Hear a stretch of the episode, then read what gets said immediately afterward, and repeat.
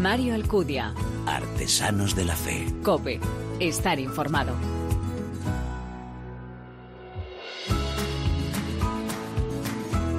¿Qué tal?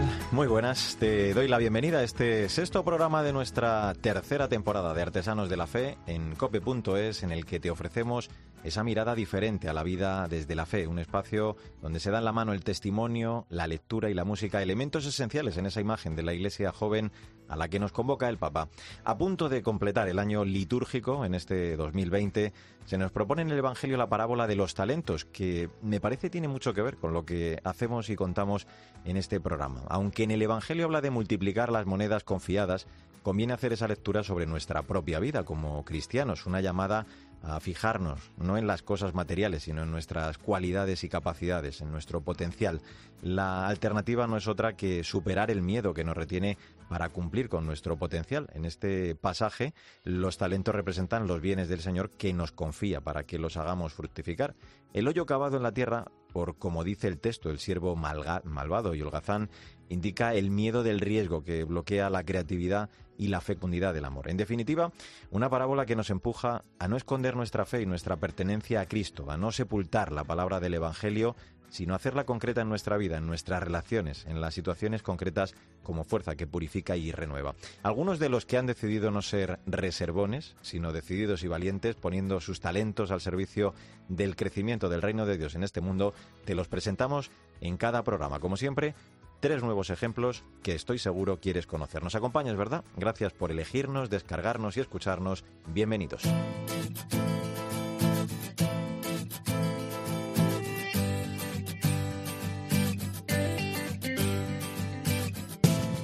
Mil personas se reunieron en Roma en 2017 para celebrar el 400 aniversario del carisma vicenciano con el lema Fui forastero y me acogisteis, un estilo de vida que se caracteriza por el trabajo con los más necesitados en ámbitos de educación, acción social, atención a personas mayores y sanidad. Santa Luisa de Marillac fue una mujer decidida y valiente, inteligente y perseverante, cofundadora junto a San Vicente de Paul de las Hijas de la Caridad en el siglo XVII para responder a la llamada de Dios ante el sufrimiento de tantísimas personas afectadas por el hambre, por la miseria, la enfermedad y las guerras. Santa Luisa fue canonizada en 1934 por el Papa Pío XI. En 1960 el Papa también, San Juan XXIII en este caso, la nombró patrona de los asistentes sociales.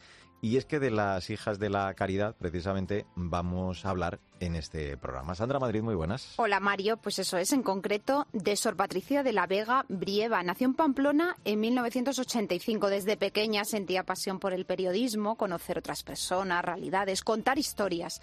Veía y entendía que la comunicación era un medio increíble para cambiar el mundo, la sociedad y la forma de ver las cosas. Después de terminar sus estudios en la Universidad de Navarra, trabajó en Europa Press y después surgió la oportunidad de ir a trabajar a Roma a Round Repos. Bueno, hasta aquí una carrera, digamos, muy enfocada al mundo de la comunicación. El tema es que, Sandra, eh, en Patricia había otra inquietud. Sí, es que desde que cumplió los 18 años realizó distintos voluntariados con niños con discapacidad, migrantes, en comedores sociales, hospitales con niños enfermos. Además, impartía catequesis. Estas experiencias la mostraron un rostro de Jesús cercano y presente en quienes más sufren. Se dio cuenta de que ella contaba historias, pero que lo que más quería era formar parte de ellas, no solo mostrándolas, sino también aportando algo. Y descubrió con ayuda de otras personas que Dios la, llamaba, la llamaba a vivir entregada a quienes más sufren con otras mujeres pues que hicieran lo mismo. Pues a través de un sacerdote conoció a las hijas de la caridad, encontró lo que necesitaba, dejó Roma, vino a España y así pues lleva ya en esta experiencia en la comunidad de las hijas de la caridad en Zaragoza ocho años y está contentísima. Vamos a saludarla. Sor Patricia de la Vega, gracias por acompañarnos ¿eh? en esta nueva edición de Artesanos de la Fe. Hola. Eh, toda una vida, ¿no? Soñando con ser periodista, pero hubo algo eh, que te hizo darte cuenta que, claro, eso no llenaba plenamente tu vida, ¿no? ¿Cómo descubres ese plan que, que el Señor te tenía preparado? Sí, pues descubrí que, que realmente era muy feliz que todo lo que tenía a mi alrededor pues me llenaba de alegría, eh, lo que hacía me entusiasmaba, estaba rodeada pues de muchas personas que, que me querían mucho eh, y sin embargo, en medio de toda esa felicidad en la que yo vivía, agradecida a Dios también por lo que me había dado hasta el momento, pues todo aquello no llevaba, yo no llenaba completamente mi, mi vida. Sentía eh, que tenía que haber algo más, que esta vida que es tan fugaz, pero eh, tan valiosa, pues eh, estaba llamada a vivirla con mayor intensidad. Y tan fuerte fue esa llamada que dejas el periodismo por la vida religiosa. ¿Qué es lo que te atrae de ese carisma? ¿Qué encuentras en la congregación de las hijas de la caridad de San Vicente de Paul que sabes que va a responder ese anhelo? Pues sobre todo es el encuentro con las personas que más sufren. Yo me daba cuenta en medio pues de, de mi trabajo, de mi día a día, que a mi alrededor también había otras personas que no vivían pues eh, todo lo que lo que yo vivía y no habían recibido todo lo que a mí se me había dado de manera gratuita, no por ningún mérito, sino por por gracia de Dios, todo por por su gratuidad. Entonces eh, sentí esa llamada a compartir con ellos todo eso eh, que yo había recibido. En un primer momento pensaba pues eh, que yo podía dar mucho, ¿no? Porque había recibido mucho. Pero con el tiempo me fui dando cuenta eh, de que esto es una experiencia de dar y recibir, que juntos estamos compartiendo el mismo camino y que cuando estoy con estas personas que viven muchas veces al margen de la sociedad porque nosotros mismos las hemos apartado, pues son ellos eh, quienes me hacen más humana, eh, una persona pues más auténtica, quienes me han, me han llevado a descubrir eh, lo más valioso de la vida. ¿Y cómo recibieron en casa esa noticia, eh, Patricia, los amigos también, cuando les dices que, dejas esa profesión, que dejas el periodismo para entregar eh, tu vida al servicio de los demás de una forma tan diferente? Bueno, pues al principio con cierta sorpresa, eh, con miedo, porque era como dejar pues todo ese camino seguro que ya tenía, con, con, cierta preocupación por si aquello no salía adelante, con pena por todo lo que dejaba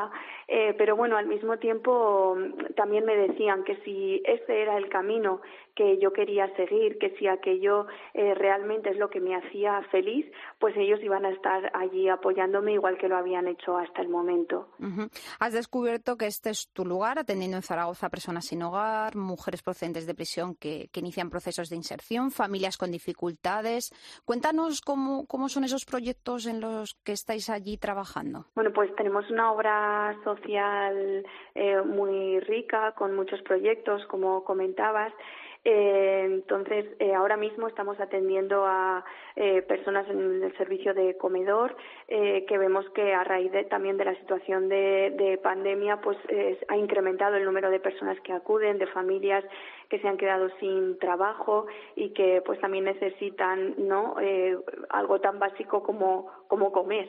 Eh, acompañamos a familias, a personas que quieren eh, iniciar un proceso de inserción en la sociedad, ofreciéndoles pues vivienda y también acompañamiento para que ellos mismos pues puedan puedan continuar, ¿no? Es como un se llama el proyecto se llama Puente porque quiere ser eso un puente entre su situación y una inserción completa en la sociedad. También, como decías, pues eh, acompañamos a mujeres eh, que se encuentran en la cárcel, eh, acudimos tanto allí a, visitarlas como las recibimos también en nuestra casa para que puedan mm, pues disfrutar del tercer grado de, la libertad condicional y del primero, los dos primeros momentos cuando salen de la cárcel especialmente pues en aquellas que no tienen ningún apoyo familiar y por lo tanto pues si no si no estuviésemos pues no tendrían la posibilidad de poder salir. Y mm, los últimos proyectos que se han iniciado ha sido el acompañamiento a mujeres víctimas de trata y también a personas solicitantes de asilo, a refugiados que están en esos primeros meses pues con esa necesidad de, de inserción por pues tanto a nivel formativo como de aprendizaje del idioma y de búsqueda pues de un empleo. Mm. Eh, cuando uno encuentra lo que su corazón busca, eh, Patricia, haya esa plenitud. Otra de las cosas que yo creo que deja clara tu vocación es que el Señor sigue llamando y que lo que hace falta, como en tu caso, quizá es abrir el corazón para, para escucharle. Es importante el, ser receptivo ¿no? a esta llamada. Sí, yo creo que sigue llamando. Mm, Dios no se, no se calla. Eh, y es verdad que tenemos muchas mm, realidades a nuestro alrededor eh, que nos pueden despistar, pero también pienso que son eh, felicidades que son muy fugaces pero hay algo que todos buscamos, que es ese deseo eh, de vivir profundamente, no de una cuestión pasajera. No significa que sea algo malo, ¿no? Ni negativo, sino que estamos llamados a vivir con toda plenitud, con toda profundidad. Y creo que quedarnos a mitad del camino, pues sería una pena. Y hay muchas cosas que nos entretienen, pero que no nos llenan completamente de felicidad. Cada uno creo que tenemos una misión, una llamada eh, que nadie puede hacer por nosotros. Y si lo dejamos de hacer, pues por un lado no viviremos toda la felicidad y toda la profundidad que podemos vivir y por otro lado creo que la sociedad y nuestro mundo pierde grandes proyectos, grandes misiones que nos están esperando. Patricia, dejaste el periodismo, aunque has dejado un poquito tiempo para no desvincularte del todo, porque ahora sigues compartiendo tus experiencias a través de tus artículos en el semanario El Fallo Omega. Sí, creo que al final cuando Dios nos llama, nos llama con todo lo que somos, con todas nuestras capacidades, nuestros deseos, nuestros anhelos, y Él nunca va a eliminar eso sino que lo, con, con, esa llamada y con esa vida que nos ofrece es para llevarlo totalmente a plenitud. Entonces, ahora he descubierto esta posibilidad donde la historia que cuento es una historia en la que yo también estoy involucrada. Entonces, creo que esas historias eh, pues pueden tocar más el corazón de las personas porque no hablo de cosas que otros hacen, sino que hablamos desde lo que estamos viviendo, desde lo que estamos experimentando. Igual que en este caso, creo que todas las personas eh, con eso que, que, disfrutamos, que vivimos, en lo que aquello que somos, pues buenos, únicos, eh, pues Dios lo que hace es con eso eh, llevarlo al máximo, ¿no? Desarrollarlo totalmente y siempre en bien de los demás, de nuestro alrededor. Nunca va a ser algo que se quede para nosotros mismos, porque lo que queda en nosotros se agota y al final se empobrece. Pero todo lo que se ofrece se multiplica y es capaz de cambiar también eh, nuestro alrededor. Pues qué gusto escucharte lo que cuentas. Mostrar el rostro misericordioso, servir, mostrar la ternura de Dios a los que más lo necesitan, casi nada, la verdad. Es eh, esa forma de proclamar el Evangelio. Es Dios quien espera en los que sufren, viviendo cada día la parábola del buen samaritano y haciendo presente esa iglesia que es, como dice el Papa, hospital de campaña. Sor Patricia de la Vega, de verdad nos alegra muchísimo el escuchar tu vocación, el que se haya llevado a cabo, que pueda hacerse tanto bien con ella y además eh, nos alegra porque además sigues dejando esa rendijita abierta al periodismo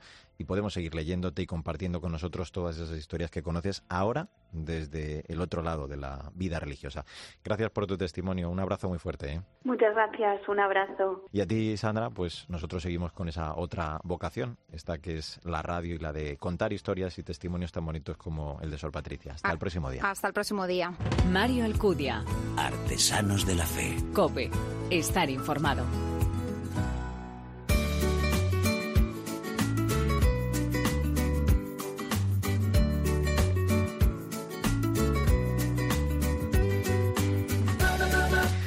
Educar en calma es un mantra que toda familia debería tener siempre en su cabeza y corazón. Implica querer aprovechar los primeros años de nuestros hijos, sembrando como si fuésemos jardineros, mirando a través de sus ojos, comprendiendo cómo van desarrollándose, aportando el aliento necesario para que su autoestima se vea reforzada y se sientan valiosos, capaces y sobre todo seguros. Detrás de cada niño que crece en él mismo, primero hubo un adulto que así lo hizo. Bueno, pues así precisamente es como se presenta el libro del que hablamos en esta nueva entrega de Artesanos de la Fe. Educar en Calma, editado por T con T y escrito por Elisa Molina. Ella es maestra de educación infantil, coach en inteligencia, eh, educadora certificada en disciplina positiva para familias, aula y pareja, además de colega, porque ella es podcaster y además de todo esto, eh, bueno, pues muchísimas más cosas. Pero lo más importante, digo, es que es madre de cuatro hijos que dice son su máxima inspiración y el motor que hace que trabaje con ilusión para mejorar el mundo. Elisa, gracias por atender nuestra llamada. ¿Cómo estás? Hola, ¿qué tal? Muchísimas gracias por invitarme este ratito con vosotros. Un placer, Mario. Gracias a ti igualmente. Hoy en la introducción eh, nos cuentas cómo llegas hasta este momento, desde aquella profesora de infantil, de Mercedes, que tanto te marcó, el de educación física, tus dos años de ingeniería industrial. En fin, todo eso supongo que de alguna forma, Elisa, fue configurando a esa mujer que hay detrás, que descubrió y que trata de compartir con todos, ahora también a través de las páginas de este libro, eh, el que no somos seres perfectos, ¿no? Ni tenemos varitas mágicas, sino que hay que apostar precisamente por eso que tú dices, educar en valores, ¿no? Yo creo que es muy importante que, que eduquemos en valores y efectivamente al final ha habido grandes personas que han marcado mi vida y mi trayectoria personal y profesional y efectivamente pues es un honor hablar de Mercedes, mi profesora de infantil, Pedro y tantos otros que, que me han marcado, especialmente pues cómo no mencionar a mis padres que con sus aciertos y sus errores pues también han hecho que yo sea quien hoy soy, ¿no? Y luego todas las personas por las que me rodeo en el momento actual, ¿no? Mi marido, mis hijos, que para mí son mis grandes maestros, ¿no? Y los que más me hacen, pues, situarme en cómo quiero educar y cómo quiero que me recuerden cuando ya no esté. Mm.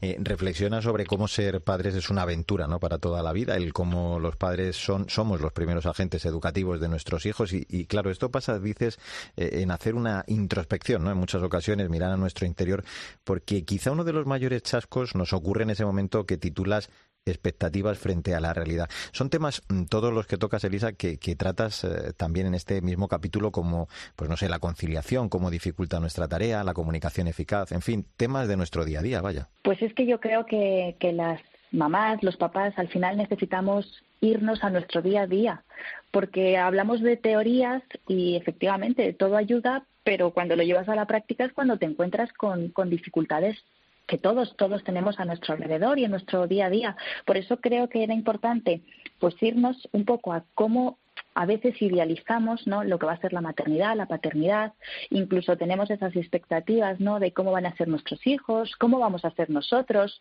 Yo, por ejemplo, durante mucho tiempo pensaba que yo nunca gritaría a mis hijos, yo nunca les daría una mala respuesta, yo nunca castigaría. Y en ese momento ¿no? en el que te ves con tu bebé es cuando sientes que eres vulnerable, sientes más miedos que nunca, sientes la presión social, sientes como la conciliación en este país brilla por su ausencia. Y todo eso, claro, dificulta la tarea de los padres y las madres. En la medida en la que no pasamos tiempo con nuestros hijos, pues claro, nos cuesta más conectar con ellos, conocerlos, conocer cuáles son sus intereses, sus necesidades. Y todo eso es difícil para el día a día. E, es importante intentar conocer ¿no? cómo aprenden los niños, cómo funciona su cerebro. Aquí en este punto me parece muy interesante esa explicación que haces. Eh, te sirves incluso de, gráficos para que lo entendamos bien, ¿no? basándote en la lógica privada de, Adler. Eh, cómo todo gira en torno a cuatro hechos, la percepción, la interpretación, la creencia y la decisión. Es una forma de, entender, Elisa, el mundo que, no es exclusiva de los niños, porque también los adultos, lo único que, como dices nosotros, es que con la ventaja de que un día fuimos niños, claro. Claro, tenemos la ventaja de que fuimos niños, deberíamos de empatizar más con ellos y luego además tenemos que tener claro que en ese sistema de creencias que montamos, pues eh, eh, se ven afectadas todas las experiencias de vida que nosotros hemos tenido. Entonces, lo que percibimos a través de nuestros sentidos, nuestra cabeza lo que hace es interpretar pero claro, en la medida en la que tú tienes más experiencias de vida y has pasado por más situaciones, esto puede jugar a tu favor o en tu contra, evidentemente, pero tú vas montando sistemas de creencias. Y en el caso de los niños son muy buenos observadores, pero luego como intérpretes, pues son más pobres en recursos, entonces ellos, pues pobrecitos míos, al final lo que piensan es, me quiere, no me quiere, soy importante o no soy importante, y tengo que conectar con mi papá y con mi mamá para sobrevivir. Y luego más adelante nos hablas de las eh, rabietas, de, del cómo gestionarlas, y aquí nos das, yo creo, esa receta infalible, ¿no? La paciencia, el tiempo, el cariño y la creatividad, porque yo creo que sobre todo nos falta lo primero, ¿no? Nos desbordamos, nos hace esto bloquearnos de tal forma que, que somos a veces incapaces de pensar en cómo buscar una solución que, pues, no pase lo que tú decías por el grito o por el castigo, ¿no? A ver, hay que reconocer que los papás y las mamás nos cansamos. O sea, no somos Superman, no somos Superwoman. El día a día tiene sus responsabilidades, eh, tiene sus tiempos, sus prisas, sus tareas. Todo se nos va acumulando y a veces es verdad que la rabieta viene en el peor momento para nosotros. Pero a veces lo que también nos muestran nuestros niños es precisamente esos desbordamientos que tenemos nosotros y que nos da vergüenza decirlo y los vemos en ellos reflejados. Pero es verdad que vamos a veces como apoyo sin cabeza y la receta, pues, pues claro, hay que tener paciencia y hay que dedicarles tiempo. Ellos están aprendiendo. No tienen quizá las mejores herramientas, pero sí que tienen la suerte de tener unos padres que sean conscientes, que sean respetuosos y que puedan guiar y enseñar a sus hijos a cómo gestionar estas emociones que son tan fuertes para hacerlo de una forma respetuosa, para que puedan aprender a buscar otras herramientas que bajen, que bajen esas emociones y buscar alternativas, ¿no? Entonces yo creo que ahí los papás y las mamás somos fundamentales. Te refieres a la necesidad, fíjate, de poner límites, eh, de hecho mm, cuentas que deben integrarlos, ¿no? El interiorizarlos, intentando también explicarles eh, para que entiendan su justificación y luego eh, también que entiendan que hay límites innegociables, o sea, que, es posible educar sin gritos, sin castigos. esta es otra forma, Elisa, me gusta el término de, de, inversión a futuro en ellos, ¿no? El demostrarles el cómo se puede gestionar los conflictos de una forma sosegada. Claro, a ver, todos tenemos límites, ¿vale? O sea, desde que tenemos cuerpo físico, ahí estamos limitados. Entonces, hay algunos límites que yo creo que no se deben negociar. Todos aquellos que vayan en contra de su seguridad o de la seguridad de los demás, del respeto a los demás, yo creo que hay cosas que no se pueden negociar. Por ejemplo, siempre lo cuento, mi coche no arranca si no llevamos todos el cinturón de seguridad. Y ha habido momentos donde mis hijos se han enfadado y han dicho que no querían ponerse el cinturón. De hecho, hubo un momento donde el segundo lloraba y me decía, es que no me lo quiero poner. Y ya le dije, ¿pero por qué? O sea, ¿qué es lo que te hace no ponértelo? Y me dijo, es que me, aprieta y me hace daño. Claro, le hacía, le hacía daño en sus partes y, y fue cuestión de volver a reajustar. No era que no quisiera ponerse el cinturón. Entonces, si lo transgreden, vamos a ver el para qué lo quieren transgredir, porque igual nos quieren decir algo y no saben cómo. El tiempo se nos escapa, es verdad, ¿no? También es otra de las cosas que se eh, refleja en este libro, eh, en este educar en calma. Eh, se nos, bueno, pues se nos va de las manos. el presente lo cuentas muy bien, es un regalo. Cada edad no vuelve. El que asumamos nuestra responsabilidad con ilusión, con esas ganas de hacerlo bien, de ir mejorando poco a poco. Pero aún así también, Elisa, y porque sabemos que no siempre lo hacemos bien, nos animas a no venirnos abajo, ¿no? La, frase me parece muy buena, o sea, de estamos llamados a intentar ofrecer en su educación nuestra mejor versión. Mira que nos cuesta esto también, ¿eh? Pues nos cuesta porque a veces también lo que hacemos es sacar la vara de la culpa y fustigarnos. Y fíjate lo que estoy haciendo, qué mal lo hago. Y yo intento que la gente tenga aliento y que se insufle y que vea que hacemos muchas cosas bien por nuestros hijos y son unos motores brutales para crecer, para aprender, para hacerlo mejor, ¿no? ¿Quién no quiere ser su mejor versión con sus hijos? Y aunque a veces fracasemos, es que somos seres humanos, entonces el error va a estar ahí, pero tenemos que sobreponernos a ellos y seguir intentándolo. Pues eh, vamos a despedirnos con eso que recoges en la parte final del libro, esa frase de Santa Madre Teresa de Calcuta. Enseñarás a volar, pero no volarán tu vuelo. Enseñarás a soñar, pero no soñarán tu sueño. Enseñarás a vivir, pero no vivirán tu vida. Sin embargo, en cada vuelo, en cada vida, en cada sueño, perdurará siempre la huella del camino enseñado. Pues así se presenta este Educar en Calma para todos los que deseen cambiar la mirada hacia la infancia y disfrutar con sus hijos mientras crecen, un espacio lleno de sentido común, de aliento, de búsqueda de soluciones y sobre todo también de un amor incondicional por, por ellos. Lo edita Te Conté y su autora, Elisa Molina, nos ha acompañado en este Artesanos de la Fe. Elisa, te agradezco mucho estos minutos y este importantísimo libro para los que estamos en este proceso. Un abrazo muy fuerte. ¿eh? Muchas gracias. Mario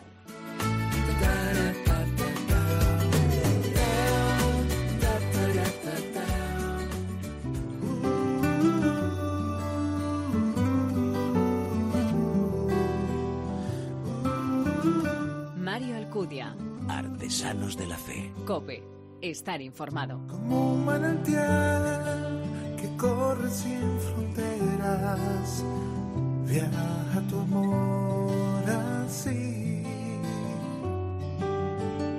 En cada rincón, templo de esta tierra, oímos tu voz decir.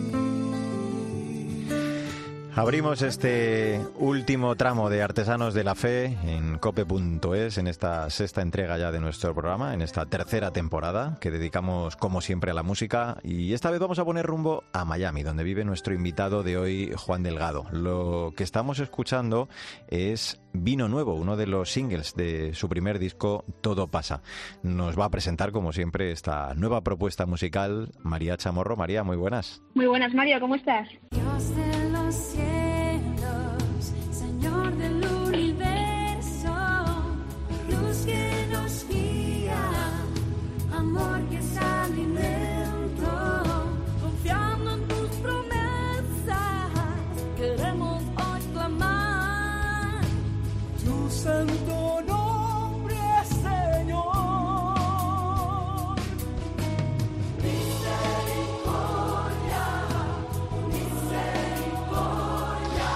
Pues esto que suena, María, es Misericordia, tema que comparte con otros artistas como Atenas o Acenet, con las que ya hemos conversado en este Artesanos de la Fe. Así es, la historia de Juan Delgado comienza en Caracas, en Venezuela, donde nació y vivió parte de su juventud. Con tan solo 18 años se enfermó gravemente después de las vacaciones y este hecho marcó su vida porque a raíz de todo ello su madre experimentó una fuerte conversión que le hizo acercarse a Cristo y en ese proceso pues arrastró a su hijo Juan y ambos se unieron al movimiento carismático. Una vez en Miami comenzó su andadura musical como productor, pero no fue hasta 2014 cuando surge la idea de grabar su propio disco, Este Todo Pasa, que vio la luz en 2018 y con el que ganó el Latin Grammy como mejor álbum cristiano del año. Ven Espíritu de paz. Ven y llénanos de amor. Ven y calma nuestra sed. Y entra en nuestro corazón. Con este espíritu de luz vamos a saludar ya a nuestro invitado, a Juan Delgado. Hola Juan, ¿cómo estás? Gracias por acompañarnos. Un placer, gracias a ustedes por la invitación. Eh, es la verdad que me da mucho gusto compartir con ustedes. Bueno, lo mismo decimos, es un gusto tenerte. Oye, como nos comentaba María, te has dedicado principalmente a, a la producción musical, eh, pero dinos, ¿cómo surge esa idea de, grabar tu propio disco de música católica? ¿Cómo se, se, fragua, como decimos aquí siempre en este programa, ese anhelo de glorificar a Dios a través de los acordes y de las letras? Yo, eh, fue una, de alguna manera es, es, mi respuesta a, a, lo que Dios ha, había puesto en mi corazón. Yo trabajé muchos años en el mundo de la producción y en algún momento entendí que, que lo que yo estaba haciendo y lo que estaba aprendiendo, eh, Dios lo había permitido y tenía un plan para mí de aplicar esa experiencia en, en, en la parte espiritual y, y, básicamente en algún momento en el 2014 sentí ese llamado a mi corazón de, de hacerlo. Uh -huh. Poco a poco fui grabando el disco y, y así lo hice. Eh, una respuesta a un llamado que Dios puso en mi corazón aplicando eh, pues todo el conocimiento que había adquirido a través de los años en el mundo de la producción y de la música y así traté de hacerlo.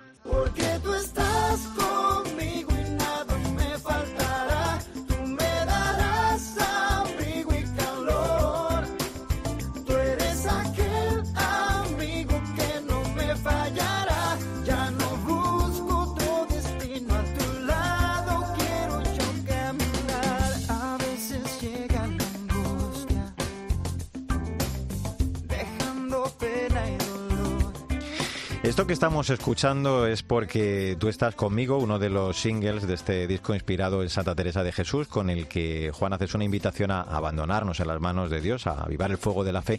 Hablando de, abandonarse eh, en manos del Señor, eh, tu madre con tu enfermedad se pone en manos del Señor, se puso en sus manos y después vendría también tu conversión. Todo eso, decíamos, eh, trae consigo el origen, ¿no? El inicio de esa carrera musical de la que nos estabas hablando. Correcto, así mismo fue. A través de una enfermedad me acerqué a la iglesia, mi madre primero tuvo una gran conversión, eh, a través de ella me acerco yo también a la iglesia, tuve también una gran conversión y un encuentro personal con un Dios vivo que me transformó la vida. Y a partir de ese momento vi, comienza, a mis primeros pasos en la iglesia fue a través de la música, fue donde encontré mi entrada a, a, a ese cuerpo maravilloso, ahí comencé a tocar y y a raíz de eso, a medida que fui creciendo profesionalmente y fui estudiando ya producción y todo eso, pues -huh. se fue como formando este mi carrera, no nada más en la parte musical, pero también mi misión y mi vocación dentro del mundo de la música católica. Y Juan, desde tu experiencia, ¿cómo crees que puede ayudar la música a los más jóvenes? Pues no solo ahora, sino también a tener ese encuentro profundo con Cristo. Yo creo que es, es lo mismo para los jóvenes que para los adultos, que todos necesitamos estos instrumentos que nos permiten conectarnos con Dios, que nos permiten entrar en la oración y obviamente cada quien tiene diferentes sensibilidades, ¿no? Dependiendo de su cultura, de su edad, de lo que han escuchado, de lo que han vivido. En el caso, en el caso de nosotros, nosotros tratamos de hacer algo contemporáneo, vigente, algo que pudiera servirle a, a gente, a, a, adultos contemporáneos, a personas jóvenes, pero también a personas mayores porque nos enfocamos mucho en, en, en la música sin, sin tanto trend, sin usar modismo, usamos, fuimos uh -huh. bastante musicales, por eso que este creemos y yo creo particularmente que eso hace que este tipo de producción sea más duradera a través del tiempo. Eh, ¿Y cómo ayuda? Mira, ayuda muchísimo, ayuda a pasar problemas, ayuda a pasar este, tristezas, ayuda a, a entrar en la oración.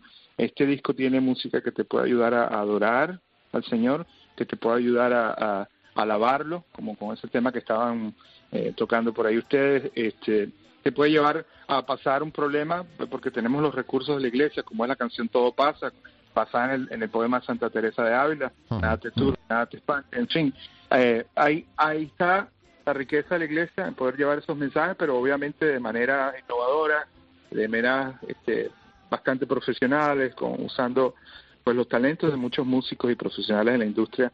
Eh, y quisimos hacer un, esfuerzo para que se notara esa excelencia y, y bueno, estamos felices con lo que hemos logrado y agradecidos con Dios por esa oportunidad. La paz de Dios nos cubra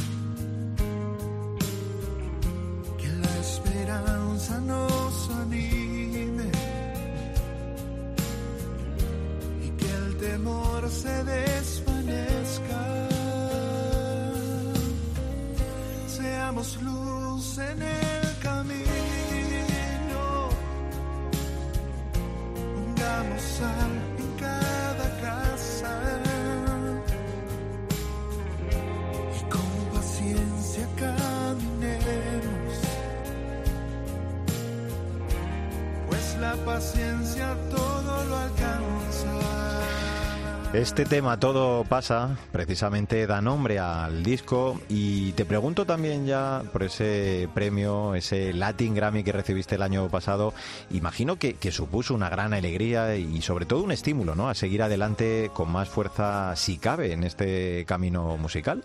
Correcto, Mario, es exactamente eso, fue una gran bendición, eh, una experiencia hermosa eh, que pude compartir en familia, con, de la cual conservo recuerdos maravillosos, pero además una motivación, eh, una confirmación, una invitación a seguir eh, haciendo los esfuerzos que hacemos y, y, bueno, muy feliz y muy agradecido definitivamente. Tu corona me entregaste al morir con espinas que sanaban al herir. Cuando te negué y te fallé, te entregaste por mí. Mientras yo te azotaba sin piedad. Te recuerdo que estamos charlando en este Artesanos de la Fe con Juan Delgado, estamos conociendo su disco Todo pasa. Y esto que suena es eh, Crucifícalo, así es María como vamos a abordar prácticamente ya este tramo final de nuestra interesante charla. Sí, en el que te queremos preguntar Juan por lo que tienes previsto pues a corto o a largo plazo, no sé si tienes algún plan musical en mente. Y además dinos cómo pueden nuestros oyentes escucharte y seguirte, ¿cuál es la mejor forma? Bueno, primero, la música puede escucharse en, en todas las plataformas digitales, de YouTube, en Spotify, eh, en iTunes y pueden también ir a mi página juandelgado.com, ahí está la música, la pueden escuchar, la pueden bajar, eh, la, eh, en fin, está disponible. Eh, también en mis redes sociales me pueden seguir, eh, Juan Delgado Music, como Juan Delgado Música, ¿verdad? Juan Delgado Music Sí. en Instagram y Juan Delgado Music también en el Facebook y, y por ahí me pueden seguir. Ahora me hablabas de los planes, eh, ya estamos, seguimos haciendo música constantemente. De hecho, acabo de producir, tú sabes que, bueno, soy artista, eh, tengo mi disco, pero también eh, grabo para otras personas. Acabo de producir un disco eh, para Tony Alonso, que es un compositor este, litúrgico aquí en los Estados Unidos. Y casual, bueno, y por la bendición de Dios ese disco quedó nominado para los Latin Grammy este año, así que este, también este, vamos a estar compartiendo con él esa alegría si, si es que Dios lo permite. Ya por sí estamos compartiéndola porque la nominación en sí ya es, es una gran bendición. Eh, en, en mi parte musical, carrera, ya estoy en, en el proceso de hacer un próximo disco. Tengo unas tres, cuatro canciones. Obviamente, eh, pues pe- pensamos que el año que viene, eh, más o menos a medidas, a mediados del año que viene, eh, hacia el final, quizás el verano, Ajá. por ahí del año que viene, podamos tener algún pues alguna noticia y alguna fecha de, de- de lanzamiento. Por ahora seguimos trabajando, estamos trabajando aquí con muchas colaboraciones con muchos artistas internacionales que están aquí. Es una de las cosas que tenemos en estos tiempos es que eh, se ha dado mucho eso de, de- de las colaboraciones y bueno, estamos muy contentos y trabajando en eso. Vive Jesús, el Señor.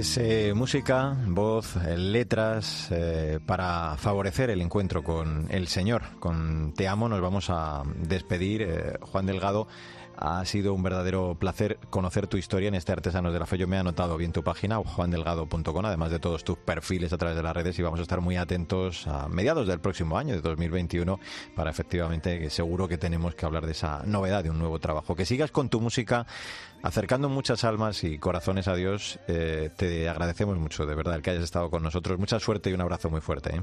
Muchas gracias a ustedes, un verdadero placer compartir con ustedes y gracias por la oportunidad. Eh, por aquí quedo atento y siempre dispuesto. Claro que Gran sí. abrazo. Volvemos ti. a encontrarnos.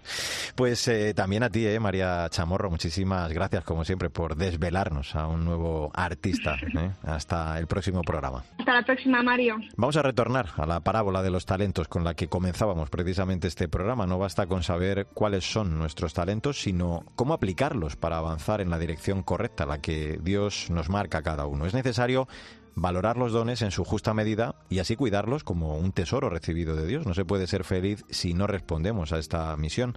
Estamos llamados con nuestro esfuerzo, con nuestra vida, a colaborar con la gracia para hacer fructificarlos. Eh, así nos lo han demostrado nuestros invitados también, con su ejemplo, con su testimonio, poniendo la atención en ser siervos, porque los talentos saben que no les pertenecen y además en ser fieles, porque permaneciendo en el amor del Señor es como comprobamos que dan fruto. Ahora sí, como siempre te digo, no olvides que el arte de la vida es el camino que debe conducirnos a Dios. Te espero en nuestro próximo programa.